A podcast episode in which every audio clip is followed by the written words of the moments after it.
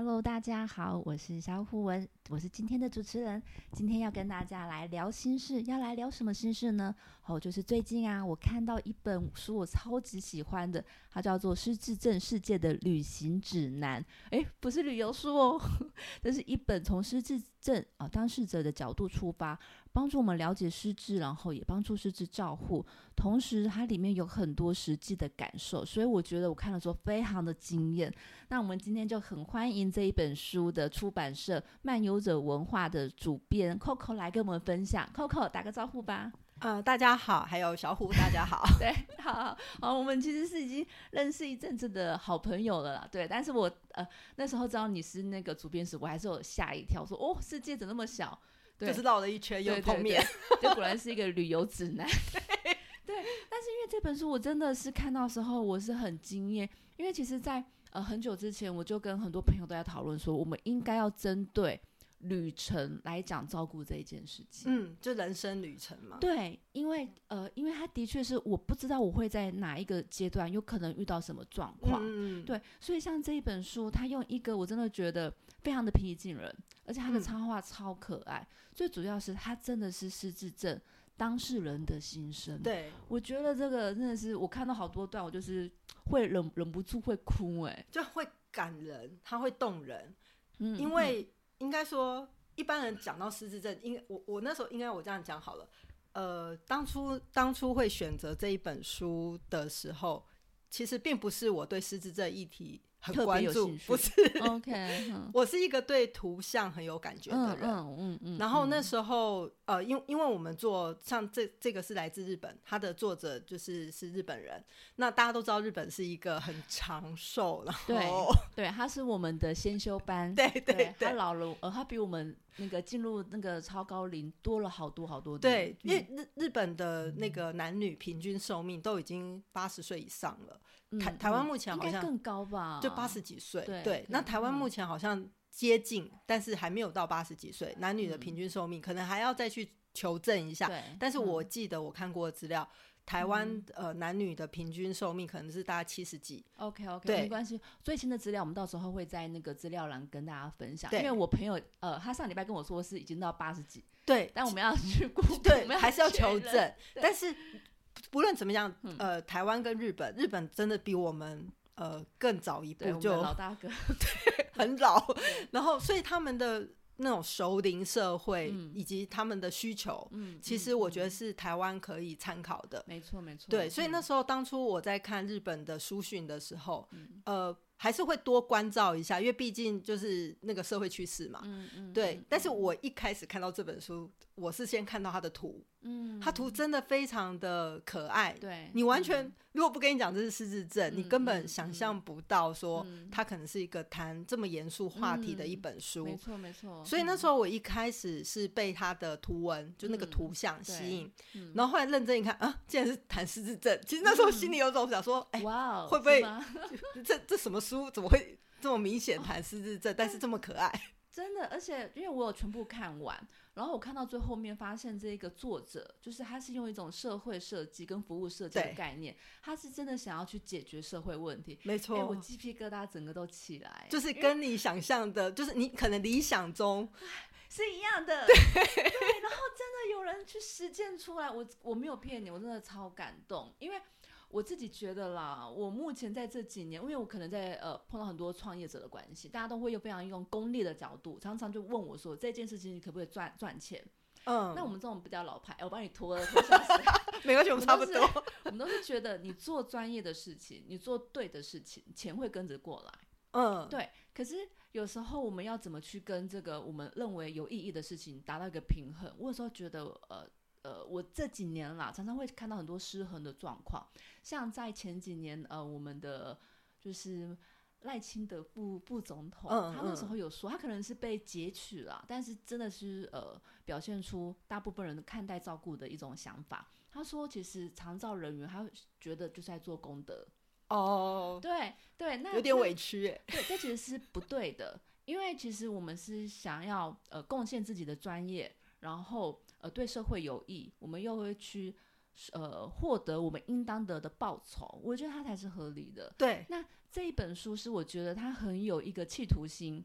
而且他认为，我我会觉得这本书整本书给我感觉是作者他觉得他在做一件对的事情，是对，而且他很认真把它做到极致。没错，因为这个作者他本身其实他呃就。以他的年龄在日本社会，他应该算是中壮年。嗯嗯。然后，因为就像你刚刚讲的，就是他是关注于社会议题，然后用好的方式、好的设计，看能不能解决这个社会问题。对。他的一开始出发点就是这样。嗯嗯。然后那时候他做这本书的时候。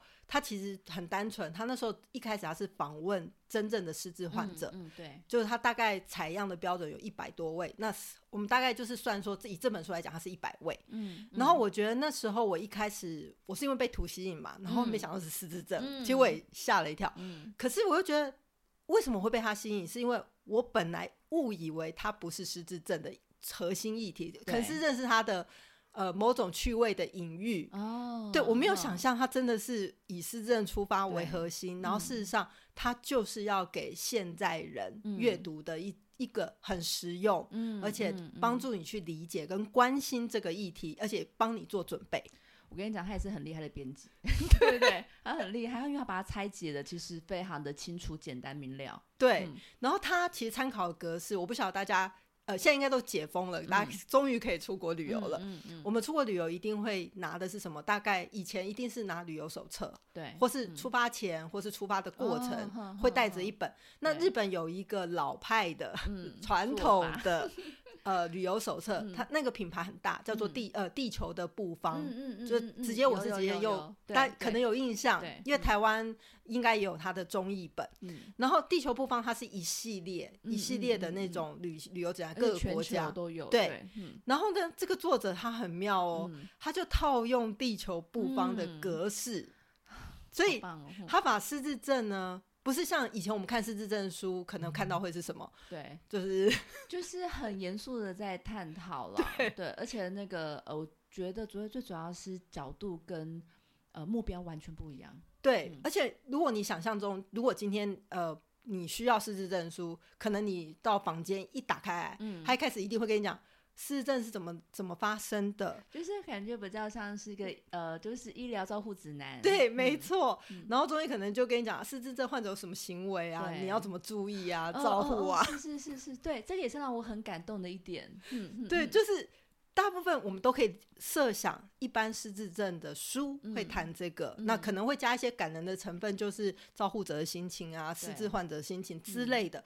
可是毕竟怎么读，你都觉得很沉重。嗯，因为它是对你来说，是它在发生在你的生命的时候，它不是一个。很有趣的话题。嗯嗯，老实说，很多人面临失智症，有一部分是担心、恐惧、害怕，嗯，然后还有一个是沉重的负担跟压力。是，所以听起来哇，这个失智症话题怎么那么的沉重？对啊。可是问题是，这么沉重的话题，它是我们未来，或是甚至是现在不可避免的。对，不论是你自己或是你的家人，那你可能都会面对，但是很难开心起来。嗯，那这么这么难开心起来的东西。大部分人我觉得，除非他遇到，要不然他不会想要主动接触。就跟长照一样啊，我们刚才在录音前有稍微聊到这个话题啊。对，没比较不会有人说，天啊，我对长照真的超有兴趣。有啊，但就是但是少吧。对对 对，真的少。而且最主要是，他跟我们每个人都有关。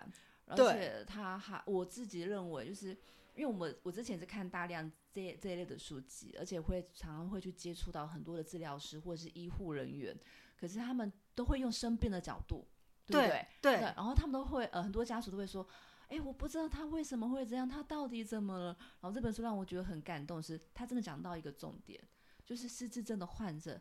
他也不知道自己怎么了，他也很无助，对不对？就是这一本，我那时候我先从图被吸引，然后介绍它形式，就格式，它格式竟然像一个旅游指南。嗯，什么叫做旅游指南？就是它会像景点一样，一站一站一站带你去浏览、去导览、去观光，有点像故事书哎。对，他怎么样去导览你呢？我觉得他最特别的是，他这个作者他访问了实际访问了一百位失智症。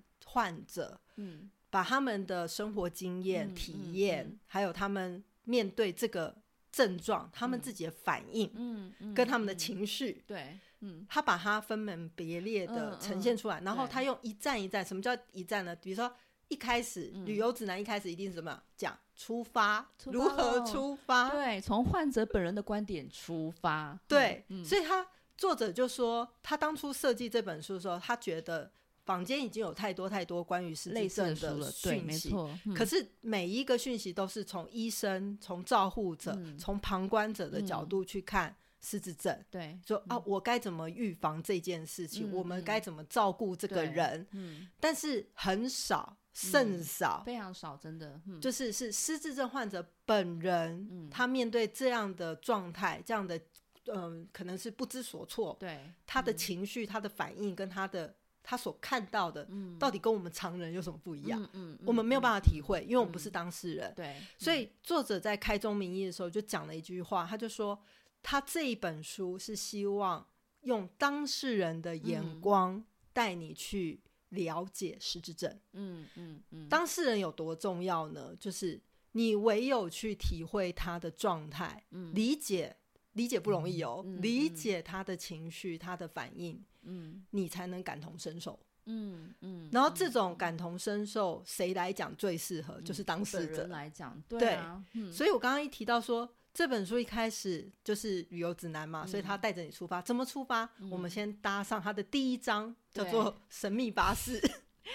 有有有看到他去了好多的地方，而且因为他用的一些形容，我觉得是还是带着一呃比较真的是比较平静的，然后有一点的诙谐。让大家有一点会心一笑，才不会觉得这么的可怕。我觉得对我来说，我觉得作者在设计这个，我自己猜想，我觉得作者是保有一个童趣的童心，对对，所以他有点是用成人童话的角度来带你去经历这一趟失智症的世界。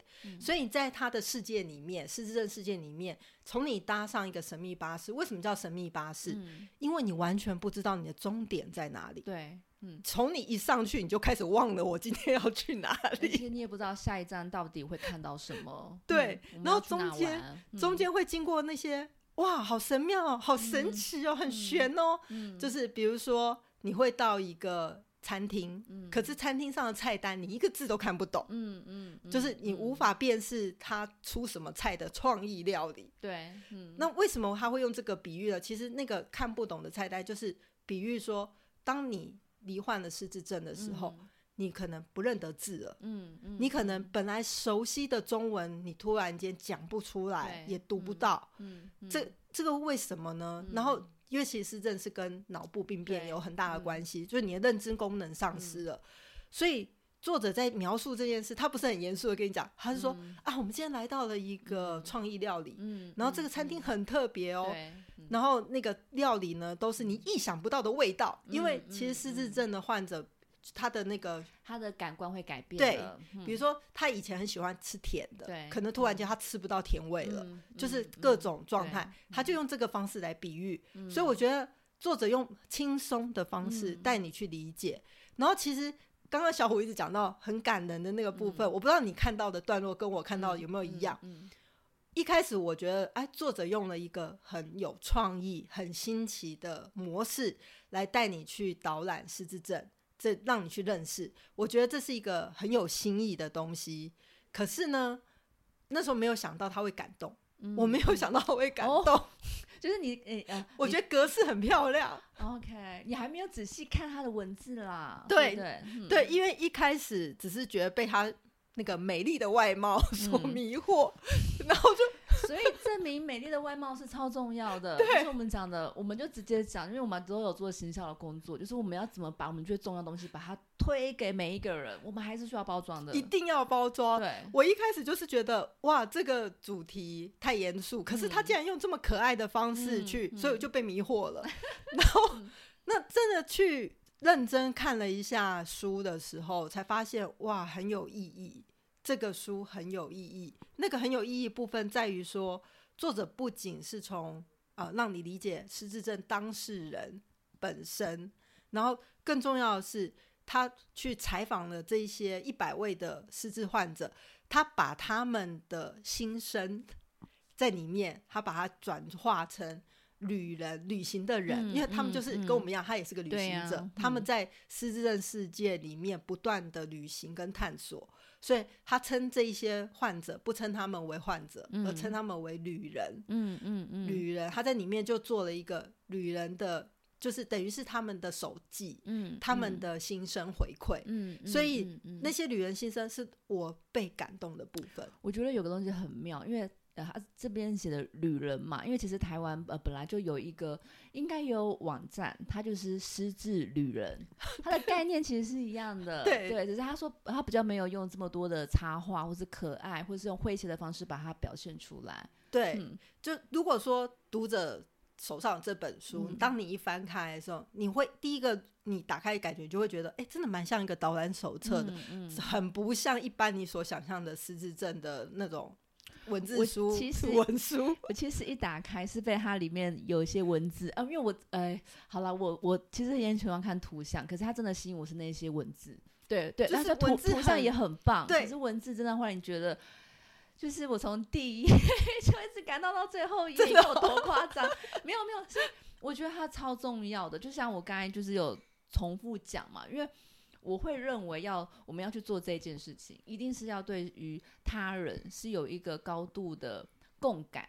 那我嗯们现在已经知道说，很多人他遇到这些状况，那我们要怎么去协助他？我们一定要有这样一个，要有这种社会的大爱。对它，它里面就是因为我觉得，嗯，一般人可能很难想象嗯说失智症患者他们遇到某些我们自己都觉得你怎么那么荒谬，你怎么会做出这种事？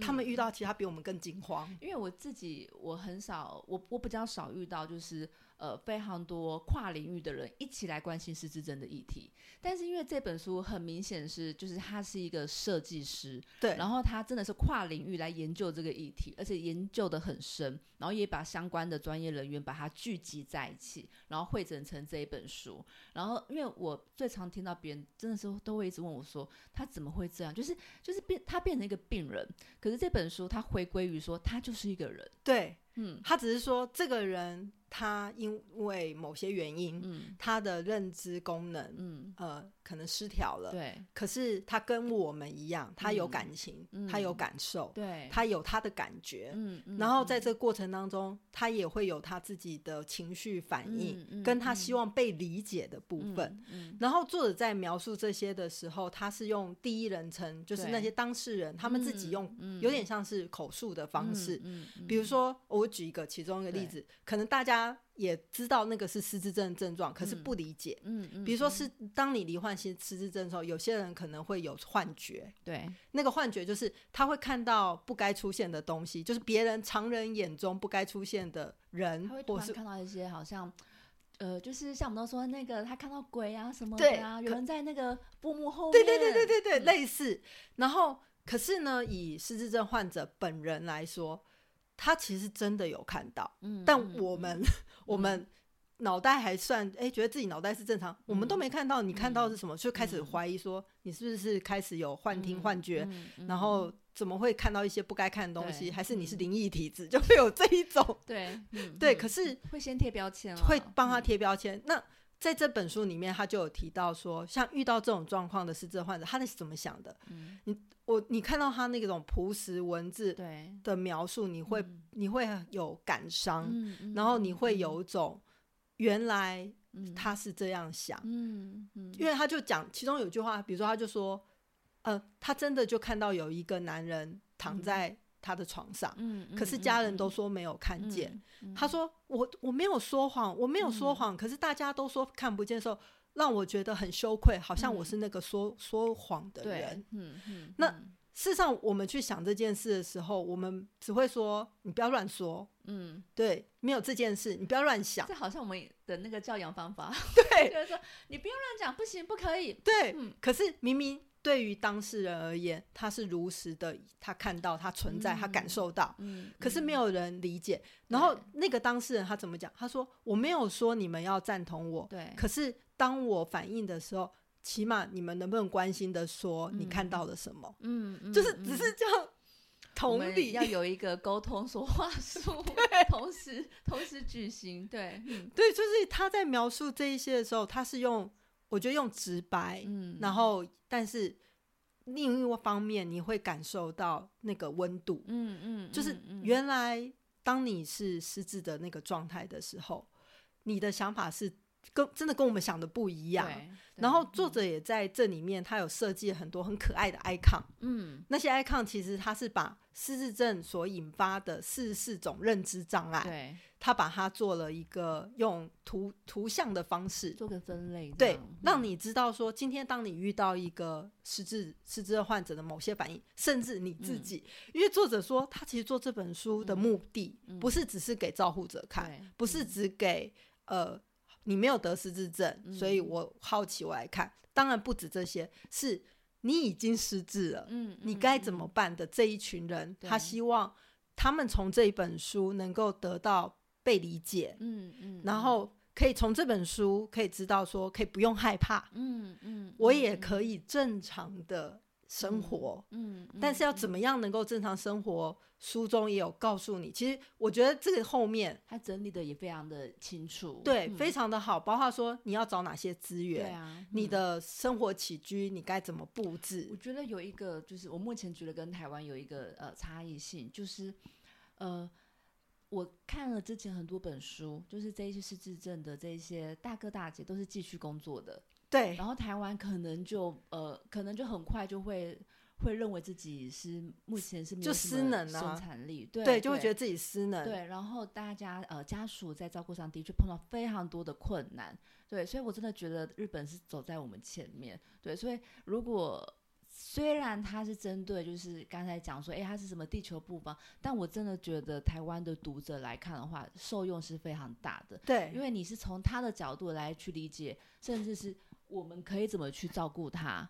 对对对对。然后里面有两个小段，我觉得也非常的，我自己非常的看了很感动啦。就是有一个的话，呃，我不知道你有没有印象，他就是说他要下公车时，那个下车铃，他看着他，但他就是按不下去。对。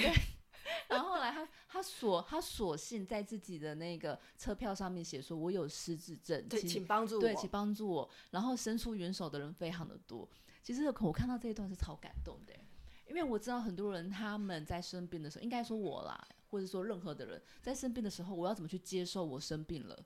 就是因为你你会觉得羞愧，或是你觉得自己有问题，对，所以你反而不敢。开口请求帮助，但是反而造成很大，不只是自己的困扰，因为别人也不懂，你其实是需要帮忙的。然后一个重点是后面，就是愿意帮助你的人真的非常的多。对对对，就是你没有想象。嗯，其实我相信日本都这样，台湾更是如此，因为台湾本来就是一个蛮热情的社会。嗯，我觉得台湾的人在我们这边在地的人。你看，我们对外国人都蛮愿意 伸出援手的，真的。对，所以更何况是自己的同胞，比如说，可能他真的是一个失智患者，他需要帮忙。如果他这样贴出来，我相信一定也会很多人愿意伸出援手。对，而且在其实应该是说，这趟旅程不是只是好像说我只是在看一个未来未来预演。嗯嗯。事实上，它有可能正发生在你身边。嗯。可是。对于正发生在你身边的人，我为什么会讲这这句话？是因为我自己身边有朋友，他的呃，可能他的父母对家人就已经有失智的症状，对他们很很很想要能够帮助自己的父母生活品质可以更好一点，嗯嗯嗯。可是又发现一件事，就是呃，不晓得是可能是我们这样的社会风气还是压抑下，发现失智症患者本身不愿意承认自己有失智症。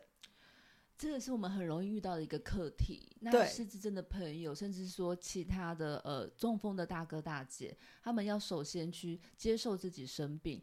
呃，我们真的是要经过一个心路历程。对。但是因为这本书它里面的这么直白的文字，让大家觉得是很共感的，而且可以去假想，如果我们是在在一个世界里面，我们可以怎么样彼此。传递真正的温暖，对对，嗯，我觉得它非常的可贵，就是因为我刚刚提到这个问题，就是病逝感这件事情，为什么大家不愿意有那个病逝感？嗯，因为被贴标签，对，因为你承认你生病了，就像刚刚小虎有提到说，呃，在台湾，如果你遇到失智了，可能就觉得你不能工作了，嗯，你就应该要留在家里，你要乖乖听话，你现在起就怎样？啊？我们好可怜，就有一连串的，对，就是很比较消极负面，然后可能出现了，对，那但是那一些消极负面的标签，没有人想要被贴上，嗯嗯，所以当然就是那个病视感也就不容易有培养起来，因为会想要拒绝，会会想要逃避，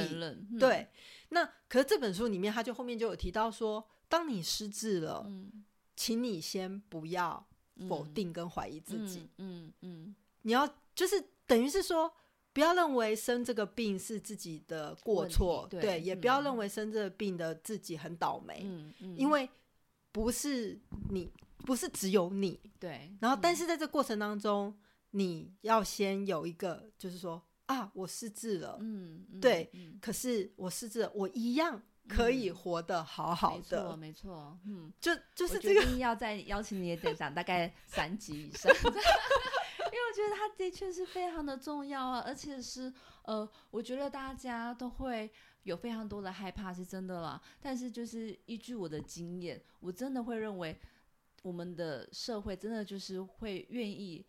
为你提供资源跟资讯的人真的是非常非常的多的，只要是我们愿意去接受我现在的状况是什么，那不仅是失智，我觉得其他的生病也都一样，因为我觉得也可能是我们目前可能是，哎，我猜的啦，就是我们整个社会给的那种正向的支持的这个气氛，其实是比较没有的，对，所以大家就会很怕很害怕，我今天如果怎么了？我会被这个社会拒绝，嗯，对，所以我才没有办法勇敢的说，哦，我今天可能发生了一件大家都不想要发生的事情。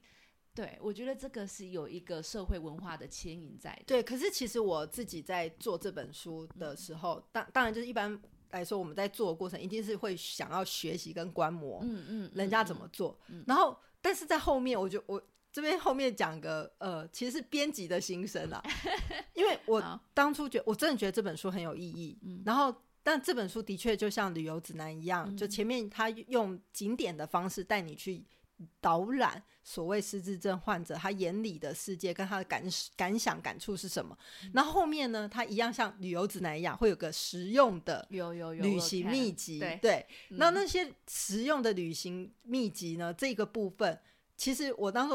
做这一本的时候有点苦恼，嗯，因为毕竟是日本人写的书，所以提供的都是日本的资讯啊，嗯嗯，都是呃，比如说他提供的资源都是跟日本相关的，台湾用不上，很难用到，不论是法规，不论是对对法规，然后还有譬如说你呃里面有去提到那个呃居住的这一块，对对，因为我们的居住环境不同，对，然后还有就是说。呃，比如说包括补助，嗯，还有寻求资源，你要怎么寻求？不一样，还有我们的照顾方式其实是不一样的，完全不一样。就是这个完全不一样，是说当然有一些共通的原理原则，可是落实在我们所生活的环境里面，你不可能把日本的搬来台湾。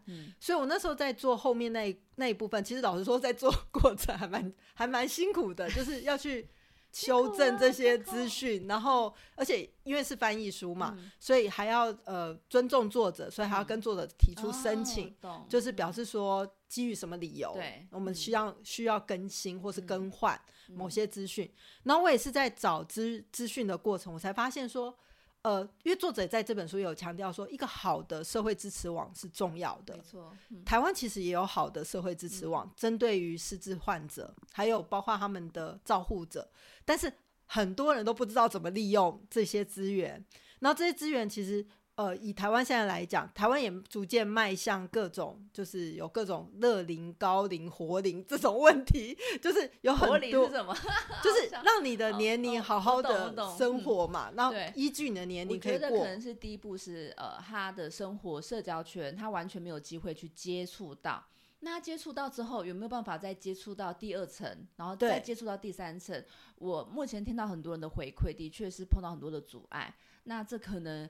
也是希望说这本书的出版，我那时候在自己的脸书写说，我希望 政府官员大家来读一本，对你才知道说啊，他可能需要些什么。对，我我也是觉得说，我在看的时候再去对照日本他们现行的一些状态，台湾真的有很多可以在呃更进步、更突破的地方。更好的地方，对嗯，当然现在已经正在做的也是很好的，嗯因为他比如说台湾的失智症协会，其实真的花了很多，呃，我觉得他们花了蛮多资源跟一些他们去整合的一些东西，在比如说官网上你可以找到一些，可是光这样是不够的。嗯嗯，然后嗯其实我们在脸书上也可以看到有很多社团，嗯他可能就是分享自己。呃，的经验，对，嗯不论自己是失智症患者，嗯还是说我是照护者，那个就很重要。嗯因为作者也在里面，也就是倡议说，呃，就像刚刚前面讲的，当你失智了，不代表你什么都不能做，嗯嗯，你也可以写部落格，嗯，即便你是失智者、哦你可，以做的事情还很多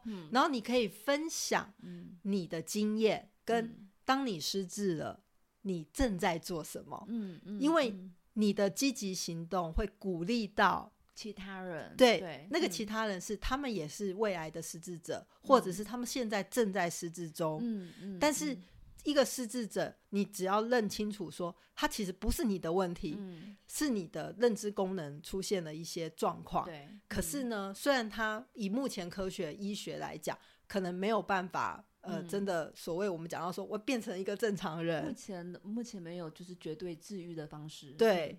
但是呢，你可以学习嗯和平共处。嗯，嗯，但这嗯共处的过程不是无奈的 接受，嗯你可以很积极有意义的过你每一天，嗯你一样可以爱自己、嗯爱家人、爱别人。嗯，然后这个过程，你要怎么样能够转换成这样的正能量？我觉得这很像，很需要一个社会运动。对有这种其实感觉？其实嗯作者他后面的那些，嗯呃，他的建议，我觉得作者也是有这样的目标跟精神。然后，如果大家有机会的话，嗯就是虽然看不懂日文也没关系，因为我在这本书上我有保留对，作者原来提做这本书，他有一个设置一个官网，嗯很有趣，嗯而且很漂亮。我真的很希望台湾也可以 有一个，我自己比较贪心，然后自己的许愿，嗯，因为因为呃，刚才我们聊了这么多，其实是我们自己会觉得这本书除了很受用，也希望是变成未来一个我们可以学学习的一个，里面有很多的原则都是我们可以学习的，对对，然后呃，我再补充一下，就是里面哦，就是你看他去过很多地方玩嘛，然后有非常非常多的个案的分享，然后我也会呃，就是建议就是呃我们。的从业人员或者说照顾者来看这本书的时候是，你就会知道说，哦，为什么他会有这个反应？对因为很多时候是我们在沟通上碰到了很大的困难，可是对透过这本书，我们可能在呃有这一些当事者的一个呃亲身的经历，你在循着这个亲身经历，问他是不是是不是也这样了？像我记得里面有一个有一个也是常常别人问问我的，然后问我也很怪，因为我不是失智专家，可是也会蛮多人会问我很多相呃照顾的问题。就是里面有一位就是呃女女士，她在家里面，她呃半夜起来她要上厕所，嗯，她找不到她的厕所在在哪里？对对，然后这也是很多人会问说，为什么他呃妈妈或爸爸半夜起来一直在家里面游走，不知道在干嘛，或是嗯明明在自己家里却很想要出去，或是明明自己在家里会乱开门，其实对他在里面有非常多呃很好的解释跟指引，对，然后因为他的案例真的很多，对，所以我那时候看了之后才会很感动，因为他不会那么的。呃，就是单一角度而且他不是说教哦，对，它里面不说教重，要的，我们真的要避免这个坏习惯，就是很像，就是不要把它搞得很像一个卫教。对其实实际上他在传递很多正确的知识是没有错的。对对对，只是他让我们会感同身受了。而且而且嗯应该是说，你在读的时候，你不会觉得说，呃，你可能好像就是不会去指责任何一个人，对对对，然后他会用很清楚的方式告诉你，比如说刚刚小虎提到那个就是空间感丧失，嗯嗯，那他后面也有提供解决方式，嗯跟嗯以失嗯智者患者本身，他遇到这困扰的时候，他希望的协助是什么？？嗯嗯，嗯所以我嗯真的觉得这一本真的是，我觉得应该是少数，真的很少数，真的是从当事者出发，嗯。然后希望一般人都能够理解嗯，这个课题、啊。因为其实教科书我们看很多，教科书真的相关的教教科书其实是非呃工具书啦，其实是蛮多的，但是就是他写的可能太过呃学科，那呃一般民众他们在阅读时就会比较辛苦。对对，这也是呃我为什么会推荐这本书最大的原因。那那我也顺便再打书一下，就是你真的是超厉害的，你没有被我话题拉着走，一直回到作者身上，非常厉害，很强。就是因为这本书，我觉得除了一开始我跟呃听众们讲说，啊，我就是被他图文吸引，然后再就是他有令人感动的故事，对，然后还有就是说，他真的是很奥妙。大家如果拿到书的话，可以看到前面第一页的拉页，嗯嗯，它的拉页打开就是一个地图，对，它是一个导览手册嘛，所以它当然有一个地图，那个地图就是导览你如何游历这个失智症世界。但是你仔细一看。那个地图其实就是我们的大脑，嗯，没错。然后那个脑中的世界，其实就是它这就是在比喻，嗯，我们今天就是踏入了一个脑子，你的脑子不知道怎么了，突然间失灵了，对，创造了一个奇妙的世界。那个奇妙的世界，现代的人我们把它称之为失智症，对。可是呢，这件事情一点都不可怕，嗯。然后这在这个世界里面。你可以按照作者所写的，嗯，你依然可以好好的玩。对，这就是我们今天不断强调的 重点。对，也是我们觉得非常照顾的，因为生命还是我们自己的，我们怎么去把握当下，去过我们应呃我们想要过的生活？因为其实呃失失智症它就是一个大脑的疾病，它只是生病了。那我像我的解释真的超简单，因为我们现在都活得很老嘛。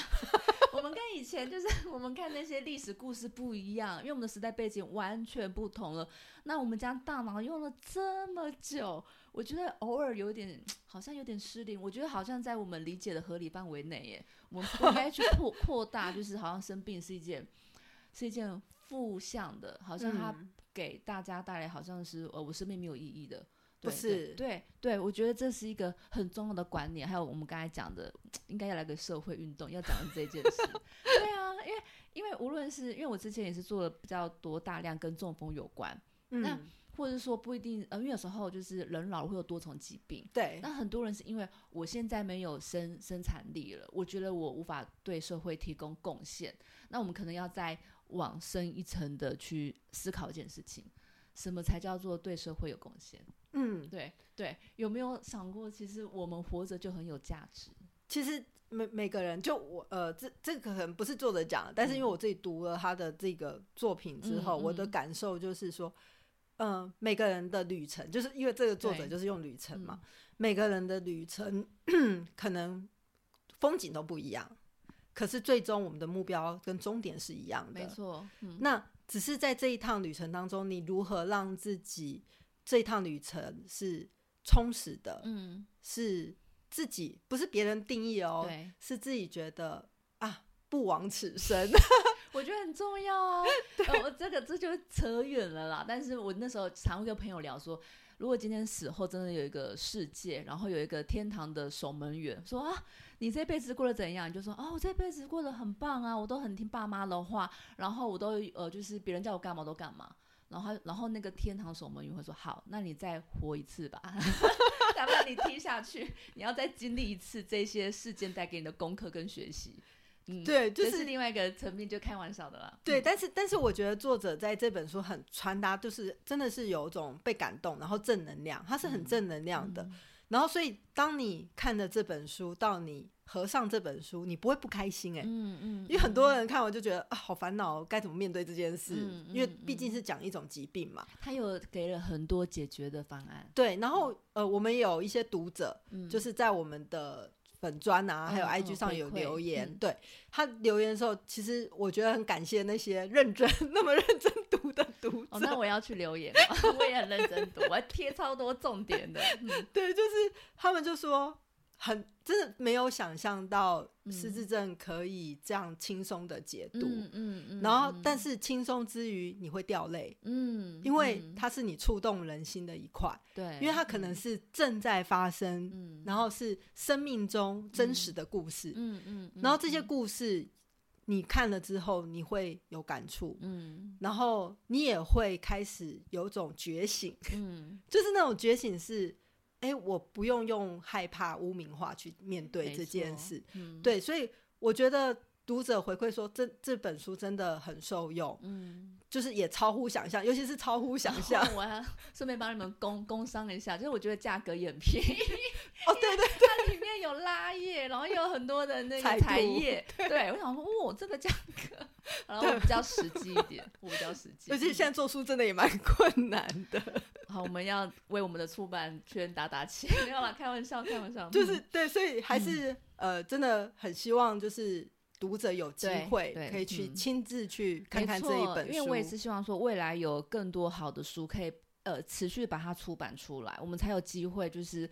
去改变我们的视野，然后去增加我们对于这些疾病的理解，以及对我们自己跟周围的人最好的一个自我关心跟那个真正的关怀他人。对，所以，所以我我自己在看这本书的时候，其实我也蛮开心。就是这本书，它当初呃，我们选择它的另外原因，就是除了它格式很特别，其实也被它在日本的畅销度有吓到。我相信，我非常的相信。那那也算是有有可能是因为我们台湾呃目前对于这方面的那个气氛跟台呃日本还是不一样的。对，但我相信过呃在之后的几年，大家会越来越感受这种急迫性，因为我们的急迫性目前都还没有出来。其实应该说，我觉得社会上已经正在发生了，只是被关注的程度没有到那么大。对对是，对那。但是，就像刚刚呃小虎一开头就有提到说，日本算是我们的大哥，没有 老大哥、老大姐，就是应该是说他是我们可以只参考，没错，没错，嗯。观摩的对象，所以我们其实这几年一直很想要积极去推动相关的议题，把一种就是诶这是别人家的事情，而变成说这是我们全部的人要去面对的事情。对，而且应该是说它是有意义的，对。然后而且对于这个社会是需要的，它是一个需要被解决的问题，嗯以及需要被理解的问题。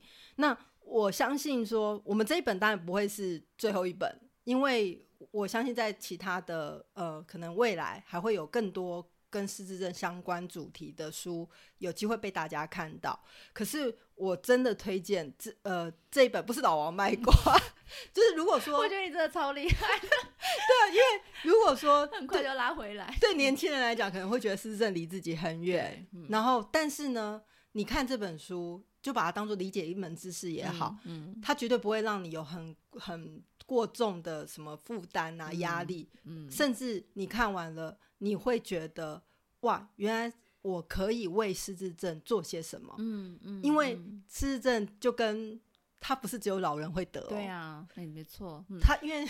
大脑病变不是只有老人会发生哦，对他，他其实是像呃，我们知道有些脑脑伤也会并发失智症，对，那更别说也有早发型失智症了。其实现在台湾也有，也有这样，就是针对那种青壮年的失智症，他们也有这做这样的呃团聚，就是可以希望帮助他们，因为他们还是有生产力的，对他们还是能够好好工作的，只是用什么方式可以去克服。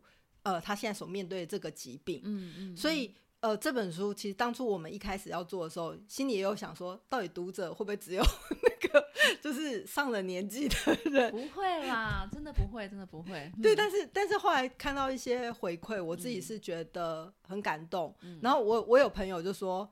哇，你这个你做这本书应该是做公益的吧？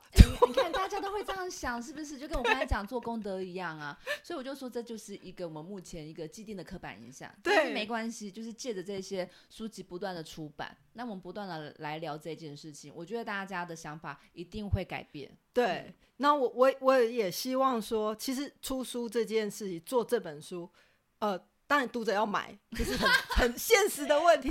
对，但是。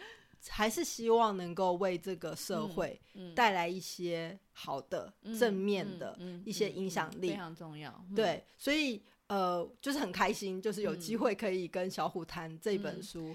然后我也很开心，因为因为其实我在讲这些议题时，我不是呃，我我有一些严肃的性格，但是我都尽量是用一个比较愉快的方式来跟大家分享这一些事情。那不是代表我们不重视，反而是因为我们把它当成我们生命的一部分了。对。然后，而且应该说，呃，我我有时候在看它里面的一些段落或什么，然后我就心里想说，作者真的太懂了。什么叫太懂？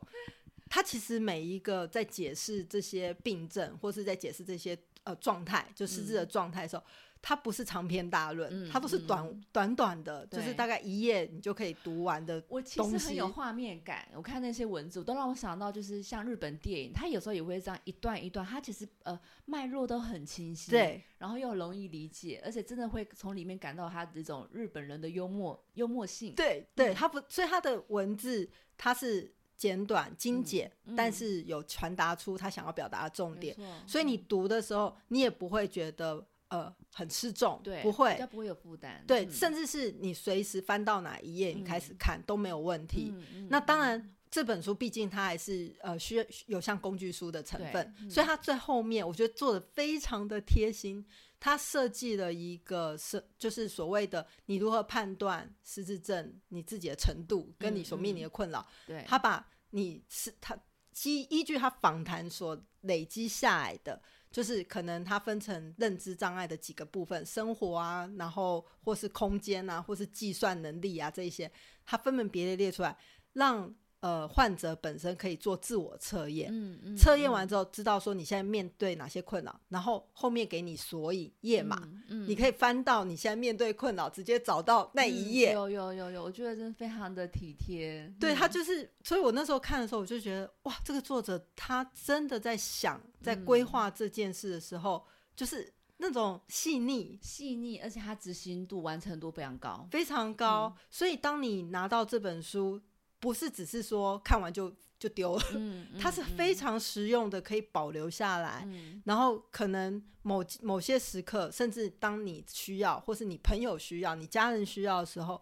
你会发现，哎，这本书可以拿来用。嗯，所以我那嗯时候在看这本书的时候，我觉得作者很了不起。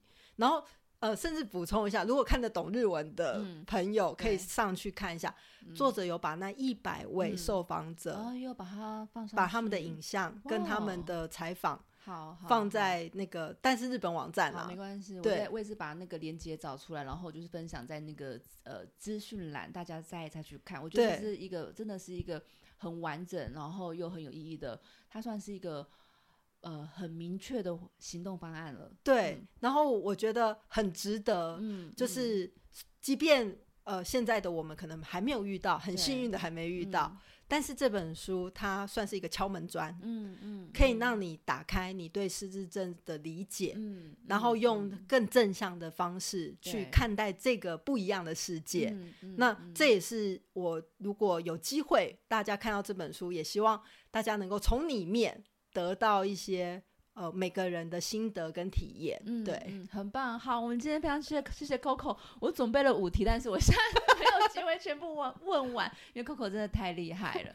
好，那我们希望下一次就是在可以邀请您来分享您出版的这一些非常棒的作品，然后再来跟我们听众去让我们更加了解您出版这些书的意义跟它的背后。想要传递的一个旨意在哪里？谢谢你好，谢谢你，谢谢。好，那我们今天就先到这边喽。那大家有任何问题也可以留言给我，我一定想办法拉很多专家来现场替大家做一个分享。